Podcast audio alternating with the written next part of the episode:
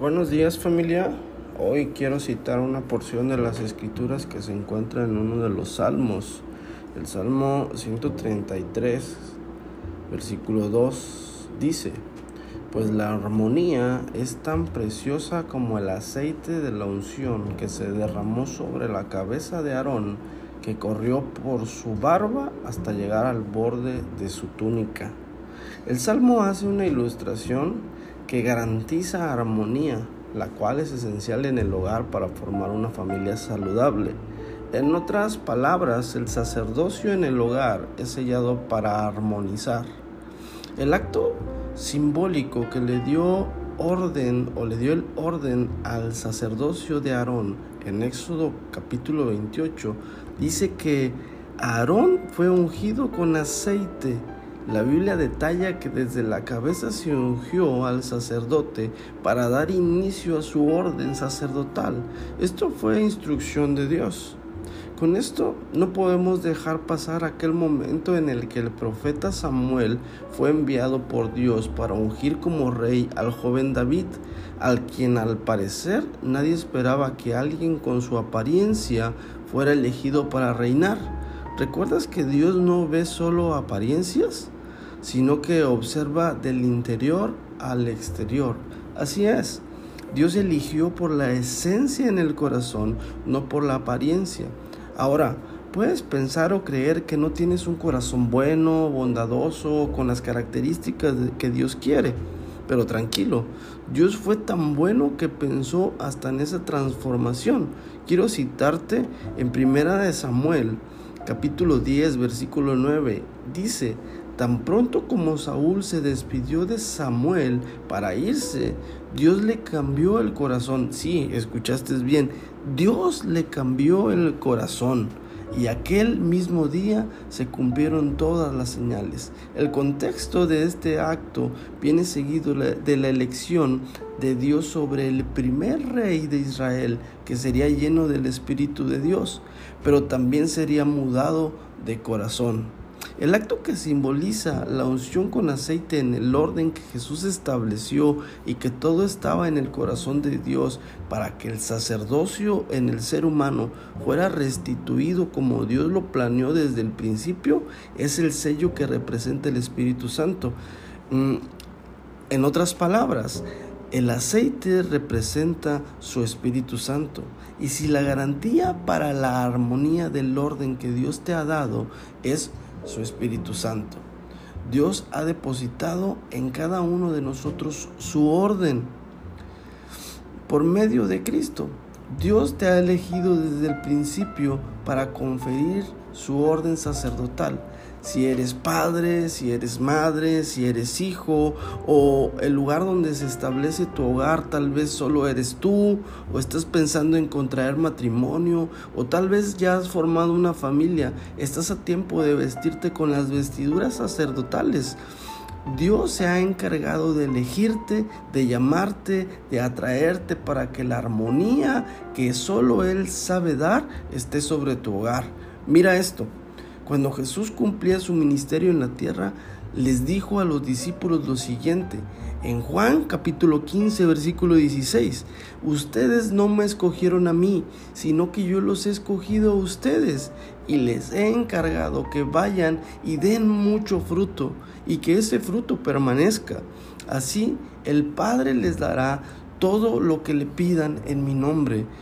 Esto pues es lo que les mando que se amen unos a otros. Wow. Puedes ver que la encomienda de Dios no transmite eh, su amor, perdón, que la encomienda de Dios lo que transmite es su amor al prójimo. Todo se resume en armonía y fructificar. Con eso podemos ver que la bendición llega a nosotros y no solo se queda ahí, sino que desciende como el aceite que fue derramado sobre la cabeza de Aarón y descendió por todas sus vestiduras.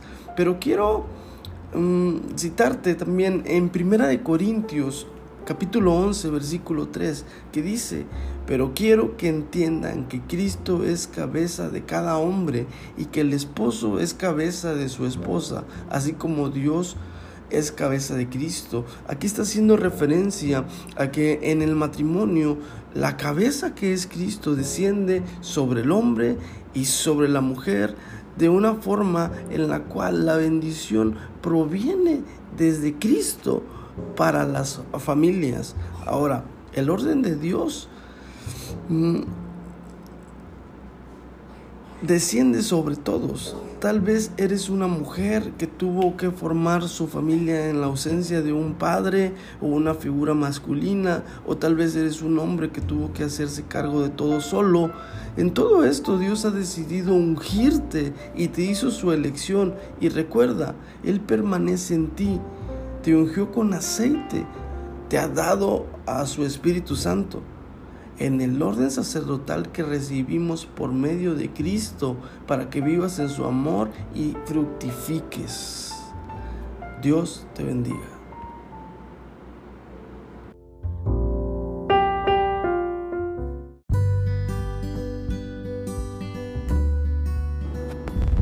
Pues buenos días familia. El día de hoy concluimos con el tema de esta semana la importancia del sacerdocio en el hogar. Eh, vamos a recordar, al escuchar sacerdocio se está hablando de ti y de mí, ya que comprobamos que todos ejercemos un sacerdocio en la vida cuando conocemos a Dios. Hebreos capítulo 10, versículo, versículo 19. Mm, dice, Hermanos, ahora podemos entrar con toda libertad en el santuario gracias a la sangre de Jesús. ¿Recuerdas que la labor del sacerdote era entrar hasta el lugar santísimo donde representaba la presencia de Dios? Hebreos 10, 19 me está diciendo que hoy podemos entrar libremente, que hoy podemos permanecer en la presencia de Dios gracias a la sangre de Jesús, aquella labor que Jesús hizo en la cruz que determinó el poder llegar hasta la misma presencia de Dios y poder tener ese tacto, esa, eh, ese contacto con Dios y poder estar en su presencia todos los días de nuestras vidas. El versículo 20 dice, siguiendo el nuevo camino de vida que Él nos, que él nos abrió a través del velo, es decir, a través de su propio cuerpo. La labor que Jesús hizo es dejar en nosotros la permanencia de Dios. Y dice, tenemos un gran sacerdote al frente de la casa de Dios. Eh, no cabe duda que nuestro sumo sacerdote nos es suficiente para poder permanecer en Él y aferrarnos a nuestra fe. Estamos hablando de Jesús, nuestro autor y consumador de fe. Cuando el sacerdocio es parte de mí, será bueno poner atención a la siguiente cita que el apóstol Pablo dirigió a los líderes de la iglesia para vivir conforme a las verdades de Cristo. Mm, y primera de Timoteo, capítulo 3, versículo 1, dice, si alguien aspira al cargo de presidir la comunidad, está hablando de los líderes de la iglesia, dice, a un buen trabajo aspira por eso, el que tiene este cargo ha de ser irreprensible, debe ser esposo de una sola mujer y llevar una vida seria, juiciosa y respetable. Debe estar siempre dispuesto a hospedar gente en su casa, debe ser apto para enseñar, no debe ser borracho ni amigo de peleas, sino bondadoso, pacífico y desinteresado en cuanto al dinero debe saber gobernar bien su casa y hacer que sus hijos sean obedientes y de conducta digna. Porque si uno no sabe gobernar su propia casa, ¿cómo podrá cuidar de la iglesia de Dios? Aquí este punto es demasiado importante entenderlo, porque el gobierno que Dios nos permite tener eh, está probado desde el hogar Si tú eres alguien que sabe gobernar su casa, si eres alguien que ha sabido eh, implementar lo que hemos estado hablando y vivir en armonía en el hogar de tal forma de que las enseñanzas y la disciplina que están establecidas en tus hijos es para que sean hombres, mujeres de bien y que están basados en las en los principios de Dios. Eres alguien que está enseñándose a gobernar y creo que aquí cabe mencionar que la Biblia nos enseña un principio, que si en lo poco tú eres fiel, Dios es capaz de ponerte en lo mucho. Y quiero explicártelo de mejor manera. Para empezar o para brillar donde quiera que tú estés, primero tienes que aprender a ser gobernante de tu casa. Ahora, aquí hay un tema que nos compete a todos. Padres, tienes que ser un buen tutor, tienes que ser un buen maestro de tus hijos. Hijos tienen que ser unos buenos alumnos y para tomar estas medidas es importante que todos en conjunto podamos comprender que a cada uno de nosotros se nos ha delegado un sacerdocio.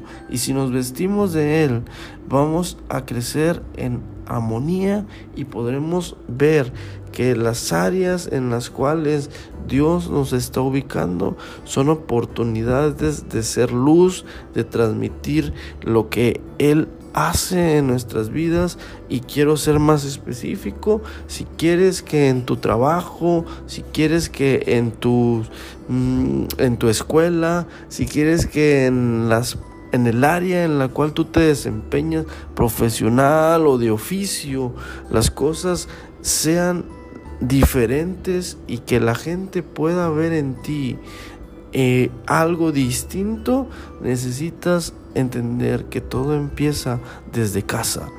Si tu casa es gobernada de la manera correcta y está en, el orden en el que Dios te está llamando, te puedo asegurar que todas las promesas de Dios se cumplirán a detalle y tus ojos lo verán. Y con esto quiero decirte que el sano gobierno en el orden de Dios proviene desde casa.